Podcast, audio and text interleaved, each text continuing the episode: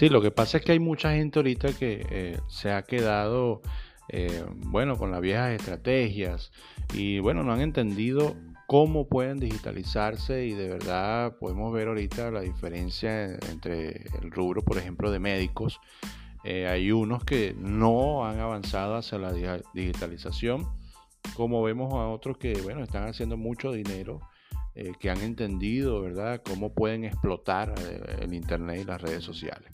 Eh, bueno, vemos médicos que se han quedado haciendo consultas, por ejemplo, en, su hospital o en su consultorio, cuando vemos a otros que ya están globalizados, ¿no? que pues, están lanzando sus servicios a través de las redes sociales y vemos médicos estando en Colombia, por ejemplo, o estando en Estados Unidos y están haciendo consultas online eh, a pacientes que a lo mejor un paciente está en Perú, está en Ecuador.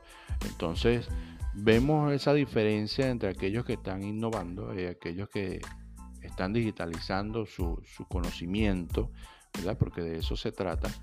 Y vemos aquellos que todavía no.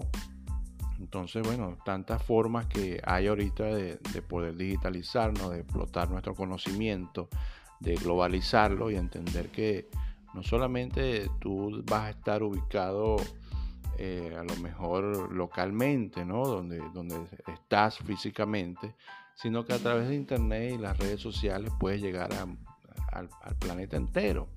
Y, bueno, estás dejando de hacer dinero con las redes sociales, estás dejando de explotar tu conocimiento.